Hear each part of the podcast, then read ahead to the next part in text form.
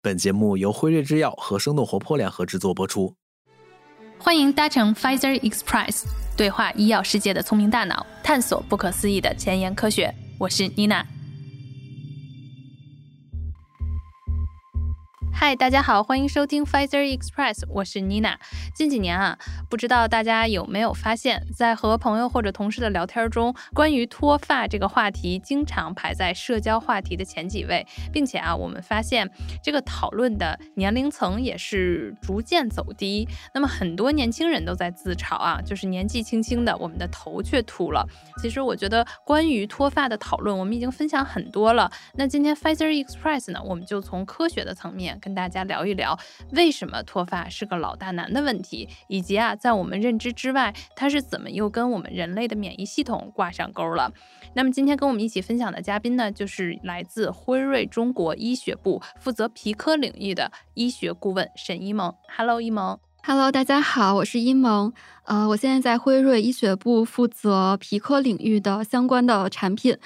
在来辉瑞之前，我是一个整形外科医生，所以其实非常幸运，就是之前在医院和现在做的治疗领域都是有很好的延续性的。我觉得听到这里，大家就是整形外科医生有 不同的问题，可能想要咨询一下，是非常好的嘉宾，对，是。然后今天依然啊，刚才听到声音了，就由我们的灿灿跟我们一起，然后来跟一萌做这一次的对话。Hello，大家好。那我们今天第一个问题吧，就是先来聊一聊，就是我们脱发好像已经都说的比较大众化了，但是如果真的从医萌的角度，你来聊脱发的话，先帮我们普及一下，就是脱发到底是什么？从你的专业的角度。嗯，脱发如果我们开始聊的话，还是要先区分一下它是生理性的还是病理性的。可能大家日常生活中说的脱发，大多数还是一个生理性的情况，就是它没有达到一个哎你是得病了这么一个状态。那怎么来粗略的界定是不是一个得病了的状态，或者说病理性状态？就是看每天自然脱落的头发是不是大于一百根儿。当然不是说让大家真正去数哈，就是它是一个标准。更多的情况就是，我们其实每天掉的头发没有那么多根儿，但是大家看到，哎，我我掉了五十根左右头发，我就开始焦虑了。但它可能只是一个正常的状态。再一个就是我们日常生活中，比如说刚好最近工作压力比较大，或者是睡眠不足，或者是做了一个手术等等，这些因素都会导致暂时性的脱发，或者是掉的头发增加了。说大白话就是这个意思。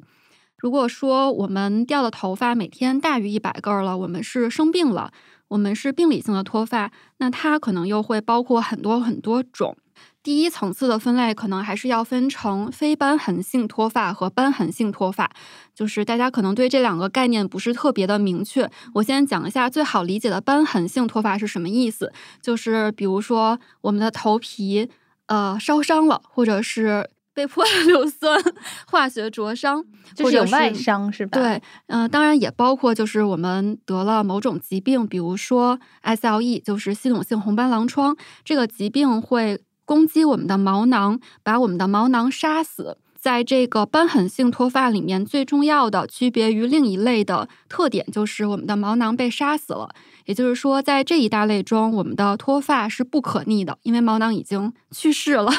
对。然后在非瘢痕性脱发里面呢，它毛囊其实只是一个暂时性的，比如说它暂时性的提前进入了休止期，它都是可逆的状态。对它毛囊的休止期指的是什么意思？是周期吗？对，这里咱们就要提到毛囊周期的概念了。毛囊周期是分为三个时期，包括生长期，一般是持续二到六年，是持续时间最长的一个时期。再往后就是退行期，它会持续两到三周。再之后，它会进入到休止期，大概持续两三个月。整个头发的毛囊大概百分之九十左右会处于生长期，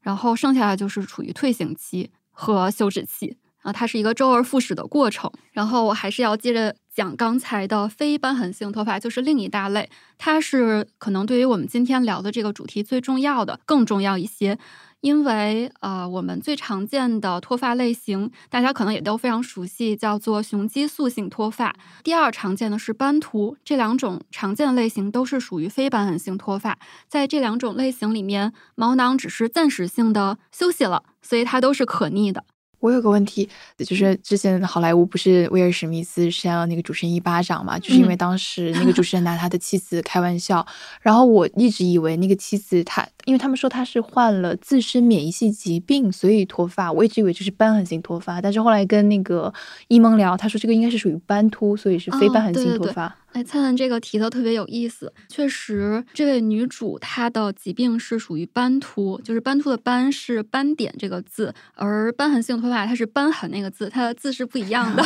对啊，搞错了。它为什么叫斑秃呢？就是它的英文叫做 patchy alopecia areata，就是它的典型的表现是说我们头皮有一块或者。好几块边界清晰的圆形或者椭圆形的这么一片儿一片儿的这个脱发的区域，所以来源于这个典型的临床表现，它被命名为斑秃。所以它会剃成短发。一般这种病人是的，当然斑秃其实也有很多更严重的类型，比如说全秃和普秃。最严重的可能就是全身所有的毛发都掉光了，包括眉毛、睫毛、体毛这些都没有了。其实听到这里头，我们就才发现啊，原来就是在脱发的里面要这么界定，可能有大的领域，然后在大的领域里面，然后我们又发现它有这个细枝不同。那就是像刚才一萌已经说过，我们今天可能会针对斑秃这个疾病，然后我们来好好的聊一聊。那第一个来讲的话，就是什么时候斑秃会被认为成了一个自身性免疫疾病？说到斑秃。我记得是三千五百年之前，在古罗马，这一竿子支的挺远。对，好像是古埃及的文书上记载了，叫做 bite hair loss，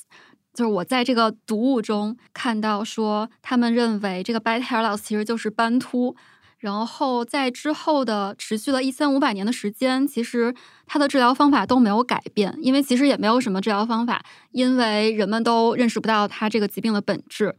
又过了很长很长的时间，应该是在十九世纪中旬，就是一八几几年的时候，呃，这个时候人们还没有认识到它的自身免疫性疾病这个本质，只是提出了各种可能导致它发病的因素，比如说微生物、呃神经损伤、物理损伤、精神心理的因素等等。再往后就是一九五几年了。这个时候，一方面人们开始使用激素来治疗斑秃了；另外一方面是在一九五八年，就有人提出了，终于提出了它是一个自身免疫性疾病了。嗯，这是一个非常重要的里程碑。之后，其实还有，应该是说，在它被人们发现它的自身免疫性本质之后，呃，斑秃相关的研究就开始。呃，涌现出来了。比如说，最开始是人们提出了毛囊免疫豁免这个概念，就一会儿我们还会再细聊这个话题，是非常重要的。然后在之后，比如说基因方面的研究、基因组学方面的研究，呃，两千年左右开始成为了新兴的热点。那现在可能就是基因、微环境、饮食调节。免疫细胞的种类、细胞因子的种类，这些都在斑秃的发病机制中成为了很多被关注的点。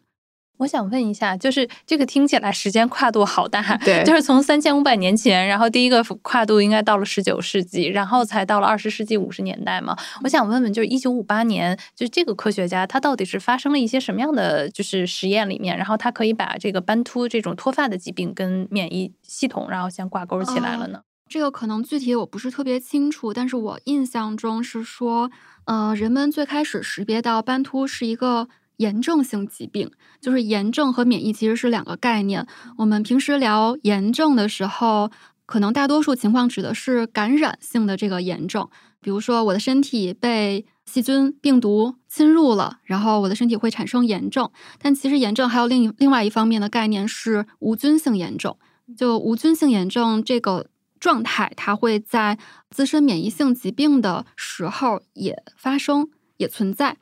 那可能最开始，这个这些科学家，比如说他会做这个斑秃患者脱发的这个部位的头皮活检，然后他在显微镜下观察，就观察到这个病灶毛囊周围的情况，他发现有很多白细胞浸润。当然，白细胞是一个。在分类学上非常上层、非常广的概念，那这个时候人们就意识到它可能是一个炎症性疾病。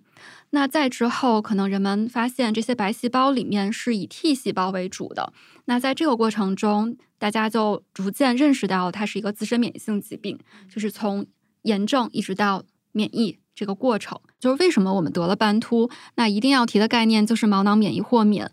我们提这个免疫豁免的时候，就是包括我们之前在医学院读书的时候，这个生理学课本上讲免疫豁免的时候，都会提很多经典的例子，比如说我们的眼睛的一个结构叫做晶状体。然后，我们的中枢神经系统、还有睾丸、还有胎盘，这些都是经典的存在免疫豁免的结构。比如说，说到神经系统，它存在一个特殊的结构，叫做血脑屏障，就是 BBB（Blood-Brain Barrier）。简单说，就是我们的大脑的这些细胞待在它该待的地儿，然后它不会说和我们全身的这个血管循环系统中的这些血细胞存在什么互动。但是举个例子来说，在一种疾病叫做多发性硬化，这个病可能大家听起来比较陌生，但是喜欢看医疗剧的小伙伴可能会听说过它。就比如说在《豪斯医生》里面会多次提到这个病，因为它的诊断可能不是那么的容易。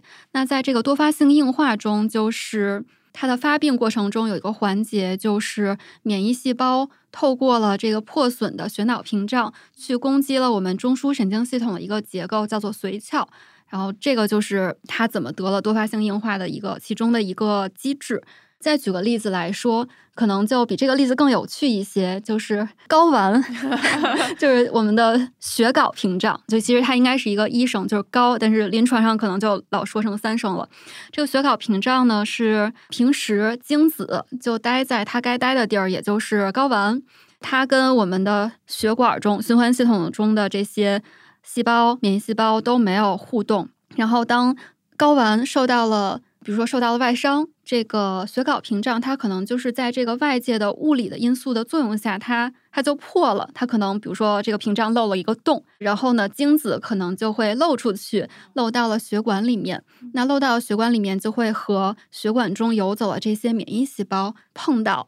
然后免疫细胞说：“哎，平时我没有见过这些家伙，你是谁？”它可能就把这个精子识别为一个坏家伙，就像识别到细菌病毒的时候。哎，你是一个坏家伙，于是它就会形成针对精子的抗体。那这些抗体它也会回到游走到睾丸去攻击那些现在还老老实实待在睾丸的那些精子，于是就生病了，或者说精子的这个活力就下降了，就不孕不育了。因为我们的前提是这个血睾屏障已经破了，然后抗体又是在血液循环系统中不断游走的，所以它会遇到。所以其实发生在我们头皮上是一模一样的事情，是吗？对，就是我们回到这个毛囊上，那我们平时头皮上这些毛囊好好的待在那儿，它不被这个我们的免疫细胞攻击，也是因为它存在免疫豁免，叫做毛囊免疫豁免。它也是因为一方面就是像我刚才说的这些免疫豁免一样，都有特定的解剖学结构，就是它哎就固有的有这么。一层屏障的结构，比如说有三层的，包含比如说基底膜在内。这这个是那个上医学院的时候一个经典考题，比如说血脑屏障由哪三层结构构成？但是我现在可能记不太清楚了，太久了。对，就是一方面是解剖学的这个固有的结构，另外一方面是因为毛囊细胞就是它的一种结构叫做 MHC，就是组织相容复合物，就是这么一个。存在于细胞膜上的结构，它会被下调。那 MHC 是干什么的呢？它是它的存在才可以让呃免疫细胞识别，或者嗯换个表述方式，就是呃免疫细胞怎么来识别它要攻击的对象呢？是因为它攻击的对象上存在了 MHC，所以它才可以识别。那毛囊正常的情况下，毛囊细胞的 MHC 它是下调的。对，所以它可能就没有办法被有攻击作用的免疫细胞识别，从而免于被攻击。当然，就是刚刚我们说这个有解剖结构嘛，那解剖结构它免不了可能有一些嗯破损的时候。那这个时候，通过这个破损的呃解剖结构的屏障进入到这个毛囊周围区域的免疫细胞，它可能也会在一些。信号的作用下，它自己就凋亡了，所以它其实是一个很复杂的状态。一方面有解剖学结构，一方面有这个各种信号转导通路调节下的抗体的下调等等，或者说 MHC 的下调等等，才能够维持住这种健康的免疫豁免状态。那当我们生病的时候，当然这些因素可能现在不是特别的明确，包括很多种因素，比如说一些特殊的病毒的感染，或者是一些应激状态，比如说我最近精神方面受了很大的刺激，它都会改变我们身体里面的免疫状态。那在这些因素的作用下，可能就会有一些特殊的细胞。在我们最前沿的研究中，我们识别到这个细胞的类型叫做 CD 八阳性 NKG2D 阳性的这么一个类型的免疫细胞，它就聚集在毛囊周围了。那这些细胞它会产生一些细胞因子，然后作用在毛囊细胞。嗯，毛囊细胞在这一类细胞因子的作用下，它又会产生。另一类的细胞因子反过来作用于这个 CD 八阳性 NKG two D 阳性的免疫细胞上，等于说它形成了一个循环，一个恶性循环，就是它游走过来，它攻击这些毛囊，同时在这个循环的作用下，它一方面能够吸引更多的攻击它的细胞，然后攻击作用也越来越强。这个在斑秃的发病机制。中叫做前馈循环，馈是哪个馈啊？呃，反馈的馈，反馈的馈，前馈循环。嗯，所以它就造成一个恶性循环，导致我这一块不能够再长出来头发。对，就是大家简单的想象一下，就是毛囊是一个细胞，然后那个坏的 不能叫坏的，就是那个免疫细胞，它是另一个细胞，然后这两个细胞中，它会有很多的信号传导。它能够维持这种不正常的攻击，并且加剧这种不正常的攻击。那我们治疗斑秃的关键就是识别到这个所谓的前馈循环中的关键的靶点，能够打破这种循环。这个是我们目前识别到治疗斑秃的一个可以利用的靶点。使用激素去治疗，是你刚刚说的，它是为了解决前馈反应的这个一种方法吗？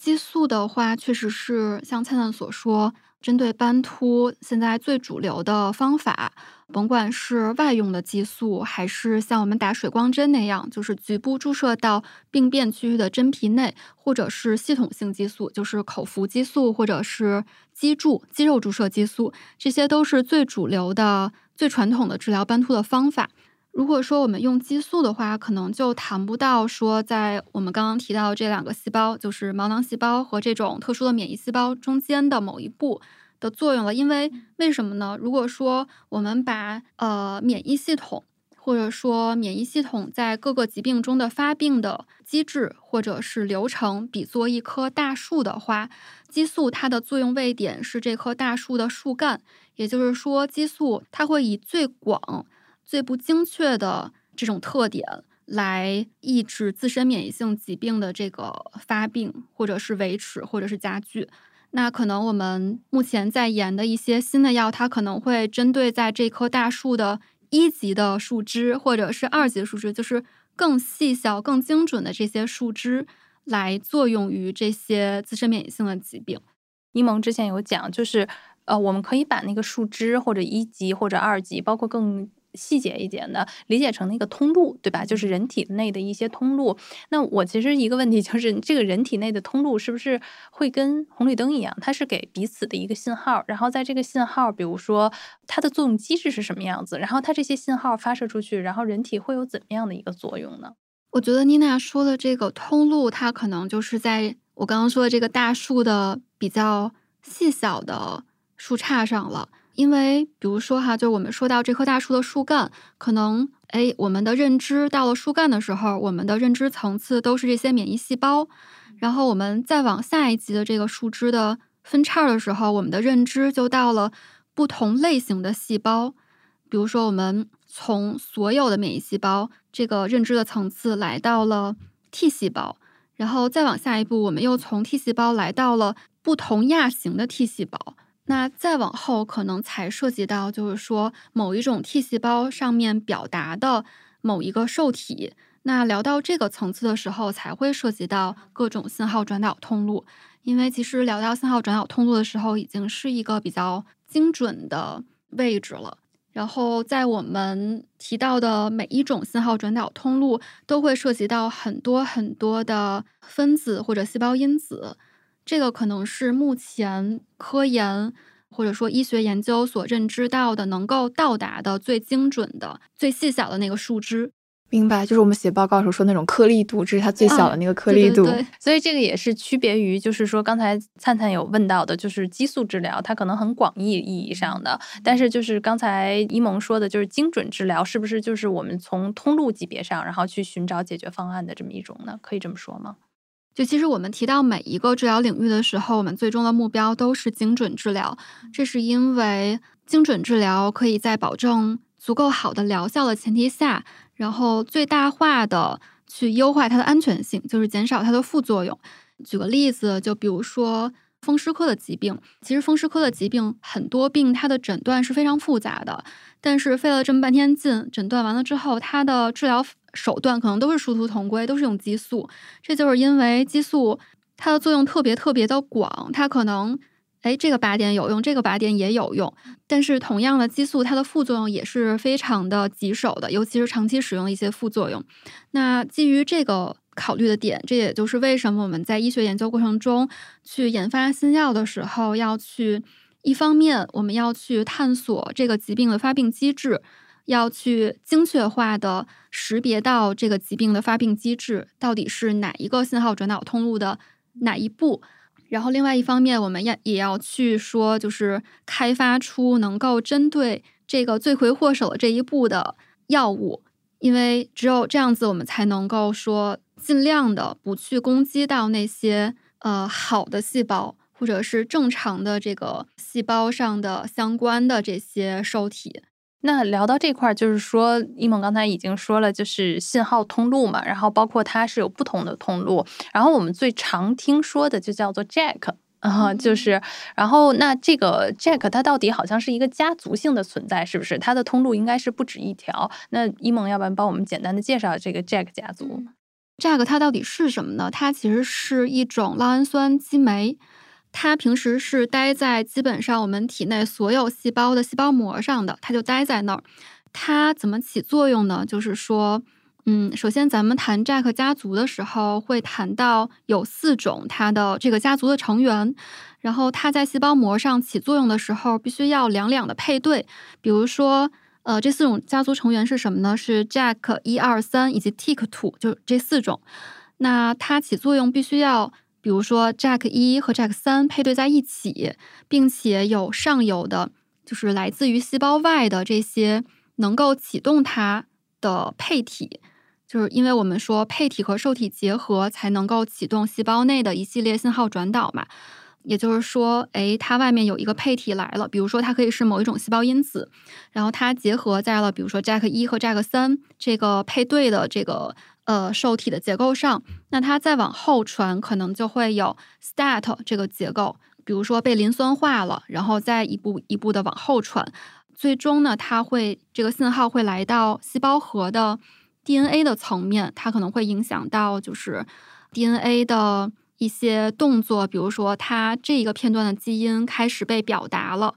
比如说表达出新的一种细胞因子或者什么蛋白之类的，然后再分泌到细胞外。就这是一个非常 general 的信号转导通路的描述，就是有点像一个有一个细胞，它是一个球，然后有点像小树杈的一个东西。这个它受体对吧？然后如果外面有个东西，它放到这个小树杈上面的话，它就会开始从里面磷酸化，嗯，然后不断的分裂，是这样子。我想象这个图片，我觉得挺对的。我觉得这个受体，这些不同类型的受体，就好像是我们人类的嘴一样，对，因为它是一个和外界交流的一个重要的东西。然后它在里面在不断达到我们的 DNA 的层面。对，嗯就比如说我跟灿灿和妮娜在这儿聊，然后你们的信息其实就是这些配体，然后这些配体呢，经过了我的耳朵，我的耳朵可能是这个受体啊，然后再往里走，就进入了我的大脑，我的大脑可能就是这个细胞的细胞核，然后经过我的大脑一系列活动，然后再变成我想说的话，然后再传出来给你们俩。就是这样的一个过程。对对。我我其实有个补充问题，因为我之前看材料是说，你刚刚说 Jack 一二三，然后还有那个 Tick two，他们每个其实是针对不同的疾病会有一个治疗的这种，就是他可能我知道某种疾病我是针对这个 Tick two，然后治疗某种疾病我是针对 Jack one，是现在有这种说法吗？就是它不是两两配对的吗？它是比如说一三配对，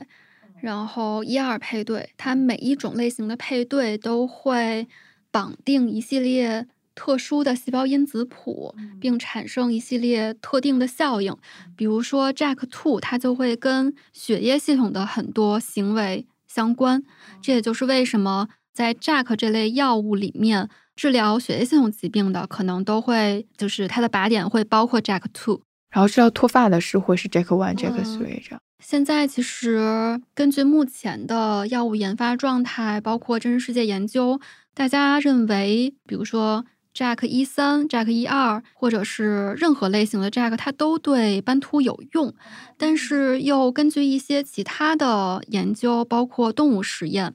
就是非常非常基础的研究，它可能会识别到，就是在我们的头皮的斑秃的病灶，我们把它切下来一块儿做活检，然后我们做相关的基础的实验，会发现，哎，这个地方的 Jack 三是最高的被过表达的。所以说，就是现在我们的。在基础研究方面的认知和真实的临床研究方面的疗效安全性的证据，可能还没有办法特别好的链接在一起。但是起码我们现在认识到，可能和斑秃最相关的一种 JACK 还是 Jack 三。不知道未来会不会在长期的安全性呃疗效研究中能够观察到相关的证据。然后刚才其实也提到了 Jack two 和很多血液系统的行为是相关的。一方面，刚刚提到了，在一些血液系统的疾病中，更多的是含有 Jack two 靶点的这个 Jack 抑制剂。那另外一方面，比如说我们再去治疗斑秃或者是其他的这些炎症性疾病，比如说特应性皮炎之类的时候，我们会刻意的把这个靶点避开 JAK2。这是因为 JAK2 它有血液系统的这些行为，它可能也会带来一系列的。呃，我们不想要的安全性事件，比如说血栓的风险。通过这块来讲吧，就是说我们知道激素的副作用是非常大的。那刚才一萌也说了，就是有一些，比如说像 JAK2 的通路，它可能还有一些其他的风险，类似于血栓。那从这块可以帮我们聊一聊，就是说我们一方面又希望这种，比如说我们现在用的一些生物制剂，然后它可以很精准的去做一些这种治疗和表达。但是另外一些方面，相比比如说激素，它的作用以及它的副作用来讲的话，我们会怎么样去区别呢？我还是想拿刚才那棵免疫系统的大树来举例子，就是刚刚已经说了，激素它会作用在这棵大树的树干，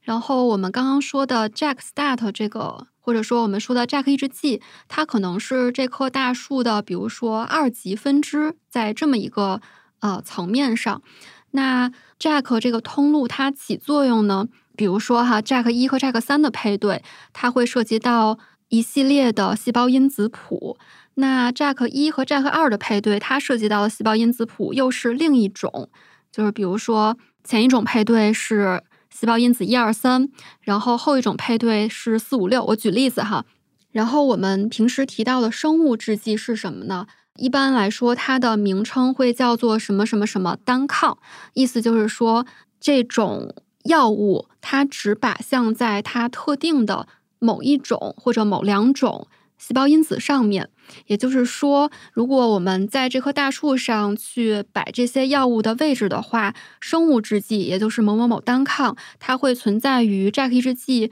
比它更加的细枝末节的地方。这是因为 JAK 抑制剂它会绑定一系列的细胞因子，而生物制剂它可能就会绑定固定的一种或者两种细胞因子。从这个层面上来说呢，大家可能会觉得生物制剂要更加的精准，但其实也不能够说我们现在生物制剂就是比 JAK 制剂要好的。这是因为，比如说拿斑秃这个疾病来举例子，首先我们知道斑秃它是一个抑制性非常强的疾病，比如说，嗯。我妮娜、灿灿，我们三个都有斑秃，好难想象。然后，但是咱们三个是三个不同发病机制的斑秃，也就是说，我们看起来临床表现可能差不多，但是在我们体内起主导作用的细胞因子是不同的。就我们三个做一检测，不就知道了吗？对，这是特别好的问题。这个也是目前斑秃的一个研究的方向。确实，就是如妮娜所说，如果说现在就能做检测，比如说，哎，我抽血，我的血液中的细胞因子哪些哪些高，妮娜的哪些高，然后灿灿哪些高，然后我们知道这些之后，我们就可以使用特定的最精准的治疗方法。但是这些细胞因子其实是非常复杂的，因为比如说我现在有一个感冒，或者是妮娜你昨天没睡好，或者是灿灿哎你最近压力比较大，在这种状态下，我们的细胞因子都会发生波动。所以说，就算我们可以抽血查出来这些细胞因子谱的高高低低，我们也没有办法得到结论，就是说，哎，你就是因为细胞因子四，就是白介素四高，你才得了斑秃。我们没有办法得到这样的结论。所以说，在这种抑制性非常强的疾病，并且发病机制研究的不太透彻的情况下，还是用一个居中的药物，就是它又不像激素。靶向的这么广，它又不像生物制剂这么这么精确和单一。那这种居中的药物，可能就是 JAK 抑制剂这种类型的药了。哎，听到这块的时候，我有一个特别想问的一个点，就是说，因为癌症治疗肯定是越来越精准，我们都知道，其实人类现在可能是对癌症的了解是已经是非常一些透彻的，相比于其他的疾病啊。但是好像听起来，就比如说像自身免疫性系统，然后包括我们看的，它很多的那个，就是因为通路的关系，是不是？所以我之前看那个一个科学家是说，他当时发现一个斑秃的药是从什么呢？就是红白蓝疮。然后这个药本身原来是治红白蓝疮的，然后它是给斑秃病人用完了之后，可能说，哎，这个好像是有一个平行的一个作用，它也可以局部治疗。所以，我们是不是可以现在来讲的话，说对于一些自身性免疫性的疾病，我们其实没有那那么专药，对吗？确实是这样的，就是包括你说 JAK 抑制剂治疗斑秃，真的就是从一开始就是想知道斑秃嘛？其实也未必，可能就是在。我研究另一个类型的疾病，比如说白癜风。我研发的过程中，我发现，哎，它刚好对斑秃有用。那可能基于这种情景，会后续的考虑开发斑秃的这个适应症的研究。当然，这只是一个例子哈。那其实我们的免疫系统，嗯，或者说自身免疫性疾病，比如说系统性红斑狼疮，它的系统性红斑狼疮的病人中的 JAK-STAT 通路以及相关的细胞因子，它的变化情况可能和某一类型的斑秃病人的变化情况也是类似的。那这种情况下，可能他用 JAK 抑制也是适合的，或者说其他的一些风湿科的疾病。包括什么 RA，就是类风湿关节炎这些，就其实 JAK 抑制剂最早的应用就是在 RA 中的，而不是在这些包括斑秃在内的皮肤的这些自身免疫性疾病中的。我们治疗头发现在的手段，其实是从我们治疗自身免疫性疾病的手段迁移过来的。呃，没错，因为其实就是在皮肤，比如说特应性皮炎。斑秃这些皮肤的疾病，它不会影响人类的寿命。像斑秃，它可能只是一个外观上的改变，它也不像特应性皮炎，它有症状，就是有瘙痒的症状。基于这种特点，去相对于更加影响寿命和生活质量的，像类风湿关节炎这种疾病，它可能在研发的这个进程上就会更加的靠后。那随着我们经济水平的提高，这个研发的重点或者说科研人员就开始关注这类的疾病了。头发经济、美容经济这两三年很红嘛？对。我之前还跟灿灿、一萌聊到那个问题，就是说，其实应该是到了今年二零二二年六月，才有真正的第一款是说专药的那种，就是说治疗斑秃的上市。在今年六月之前，可能在这个领域就斑秃而讲，它好像说那个比喻就跟阿尔兹海默症一样，就是大家对它的了解没有那么宽广，然后也没有一款针对性的药物能够真实的起到作用，是吗？它怎么就这么难呢？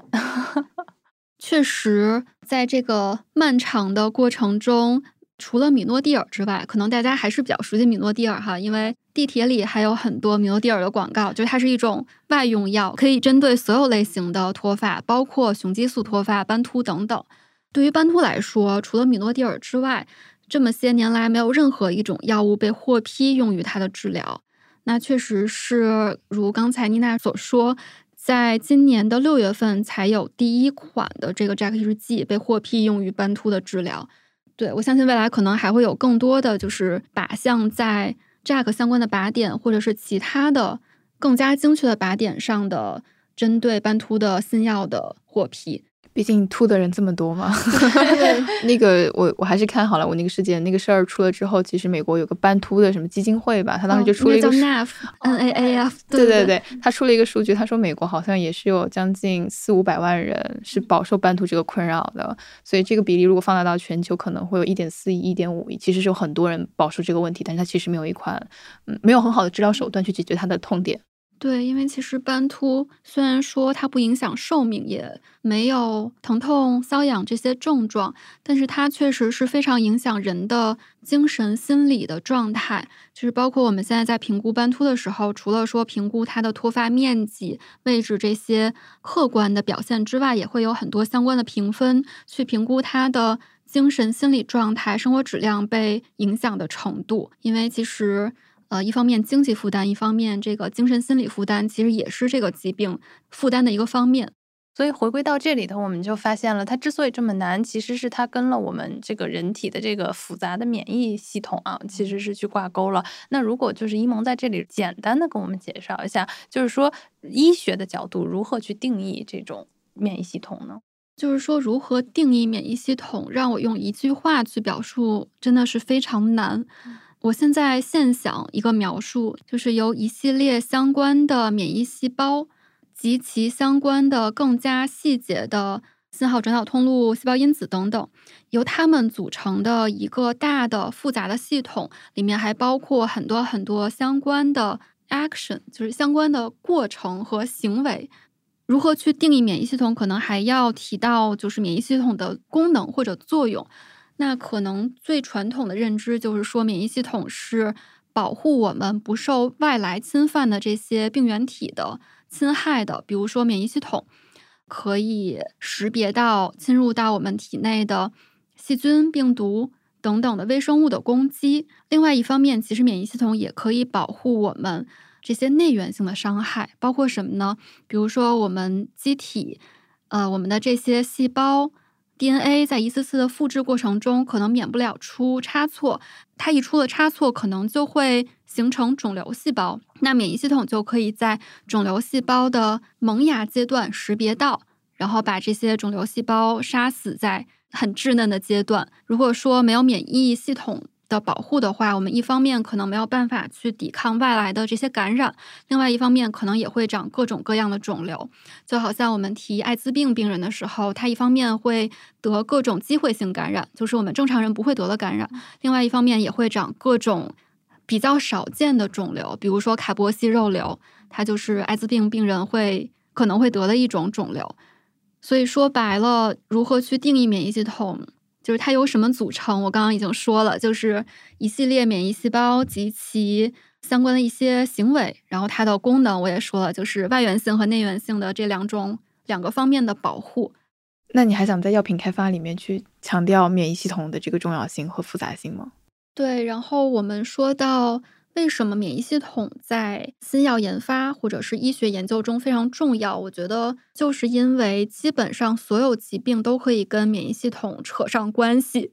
这个关系可大可小。就像我刚刚讲免疫系统在内源性保护，就是识别肿瘤细胞，这个时候讲到的，可能大家也听说过肿瘤的免疫疗法。其实提任何一个疾病领域的时候，都能提到免疫系统在其中的作用。所以基于这个点，应该就是免疫系统在新药研发中的重要性的一个基础。当然，这个话题我们展开说，可以聊很多很多。好的，哎，那一萌我们就聊到最后啊。如果就是今天我们不说免疫系统吧，因为它真的是特别复杂。但是如果是说大家想去了解一下，就是有关于比如说脱发，然后跟免疫，包括脱发的这些历史啊，它一步一步的怎么展开的，你会有一些读物的推荐吗？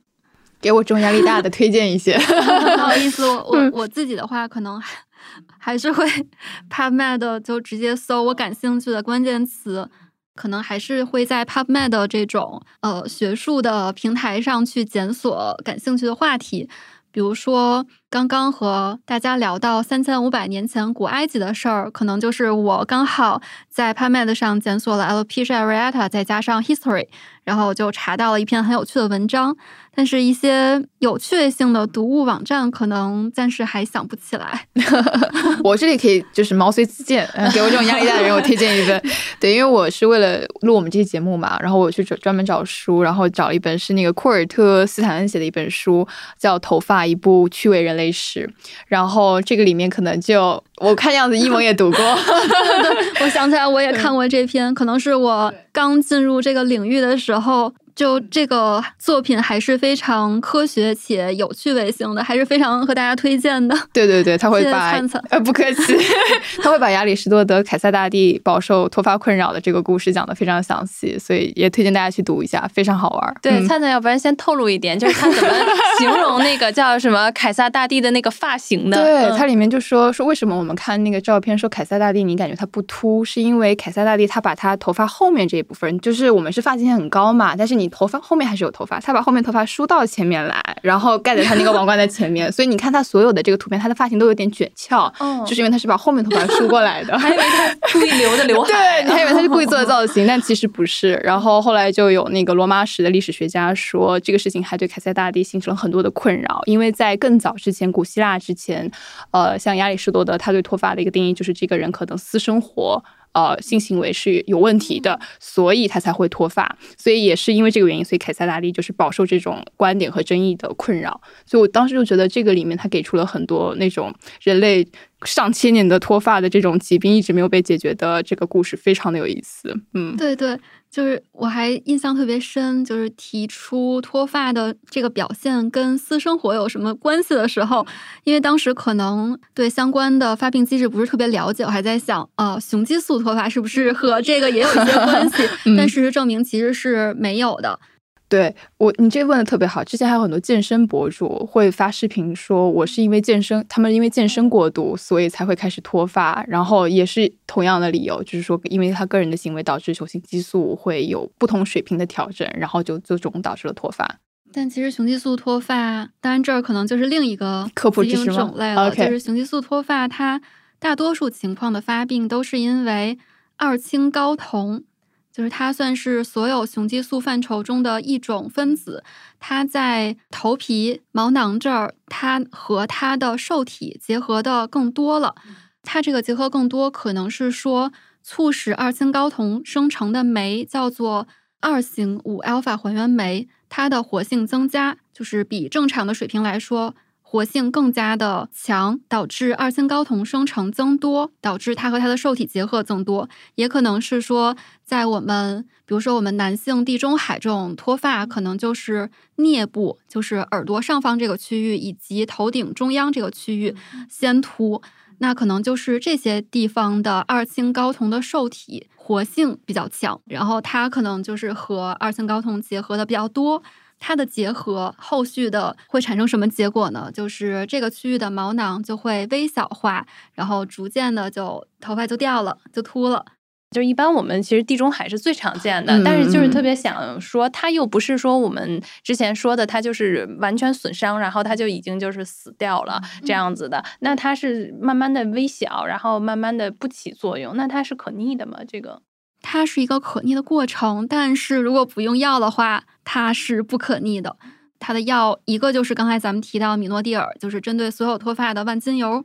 另一种就是非那雄胺，就是非那雄胺其实可以治疗雄激素脱发，也可以治疗良性前列腺增生症。它的作用位点就是刚刚提到的二型五 alpha 还原酶。就是相当于它把这个酶的活性减弱了，导致二氢睾酮生成减少了，所以才能达到救雄激素脱发患者进一步加重的这么一个结果。当然，它也可以逆转，就是重新长回来。对，但是可能要坚持用药三个月或更长的时间才能看到效果。所以从小小的脱发，我们今天真的是感觉就是聊到了很多很复杂的一些 这个 东西，然后包括对前沿技术，然后包括对我们自己的神经内分泌，然后还有这个自身免疫啊，我们都知道这是三大网，可以形容一个，但是它其实又相互独立，呃，非常精彩。所以我觉得今天伊蒙是帮我们打开了就是免疫系统的大门啊。然后，但是比如说我们更具体的免疫系统如何的工作，它有哪些的一些作用，以及目前。前啊，真的是这个科学界、研发界针对免疫系统，像刚才一萌说的，有一些很多的肿瘤药物，为什么在基于免疫系统做研发和研究？相信大家啊，肯定是有好奇心的。那我们接下来啊，在下一集的这个 Pfizer Express，其实我们将会请到辉瑞中国的两位对于免疫系统研究的专家，然后跟我们大家一起再好好聊聊免疫系统它到底是怎么一回事儿。好嘞，期待。那我们今天就结束了吗？好的，谢谢大家，谢谢一萌，拜拜一萌，拜拜拜拜拜。本节目所有内容仅作为学术探讨，不涉及任何药品推广及诊疗建议。如果有医学方面的问题，请及时咨询医学卫生专业人士。以上就是 Pfizer Express 本集节目的所有内容，欢迎在评论区与我们交流你的看法。每一条留言我们都会认真阅读。当然，如果你喜欢这期节目，也欢迎分享到你的朋友圈、微博、即刻或者其他的社交媒体平台。我们下一集再见喽，拜拜。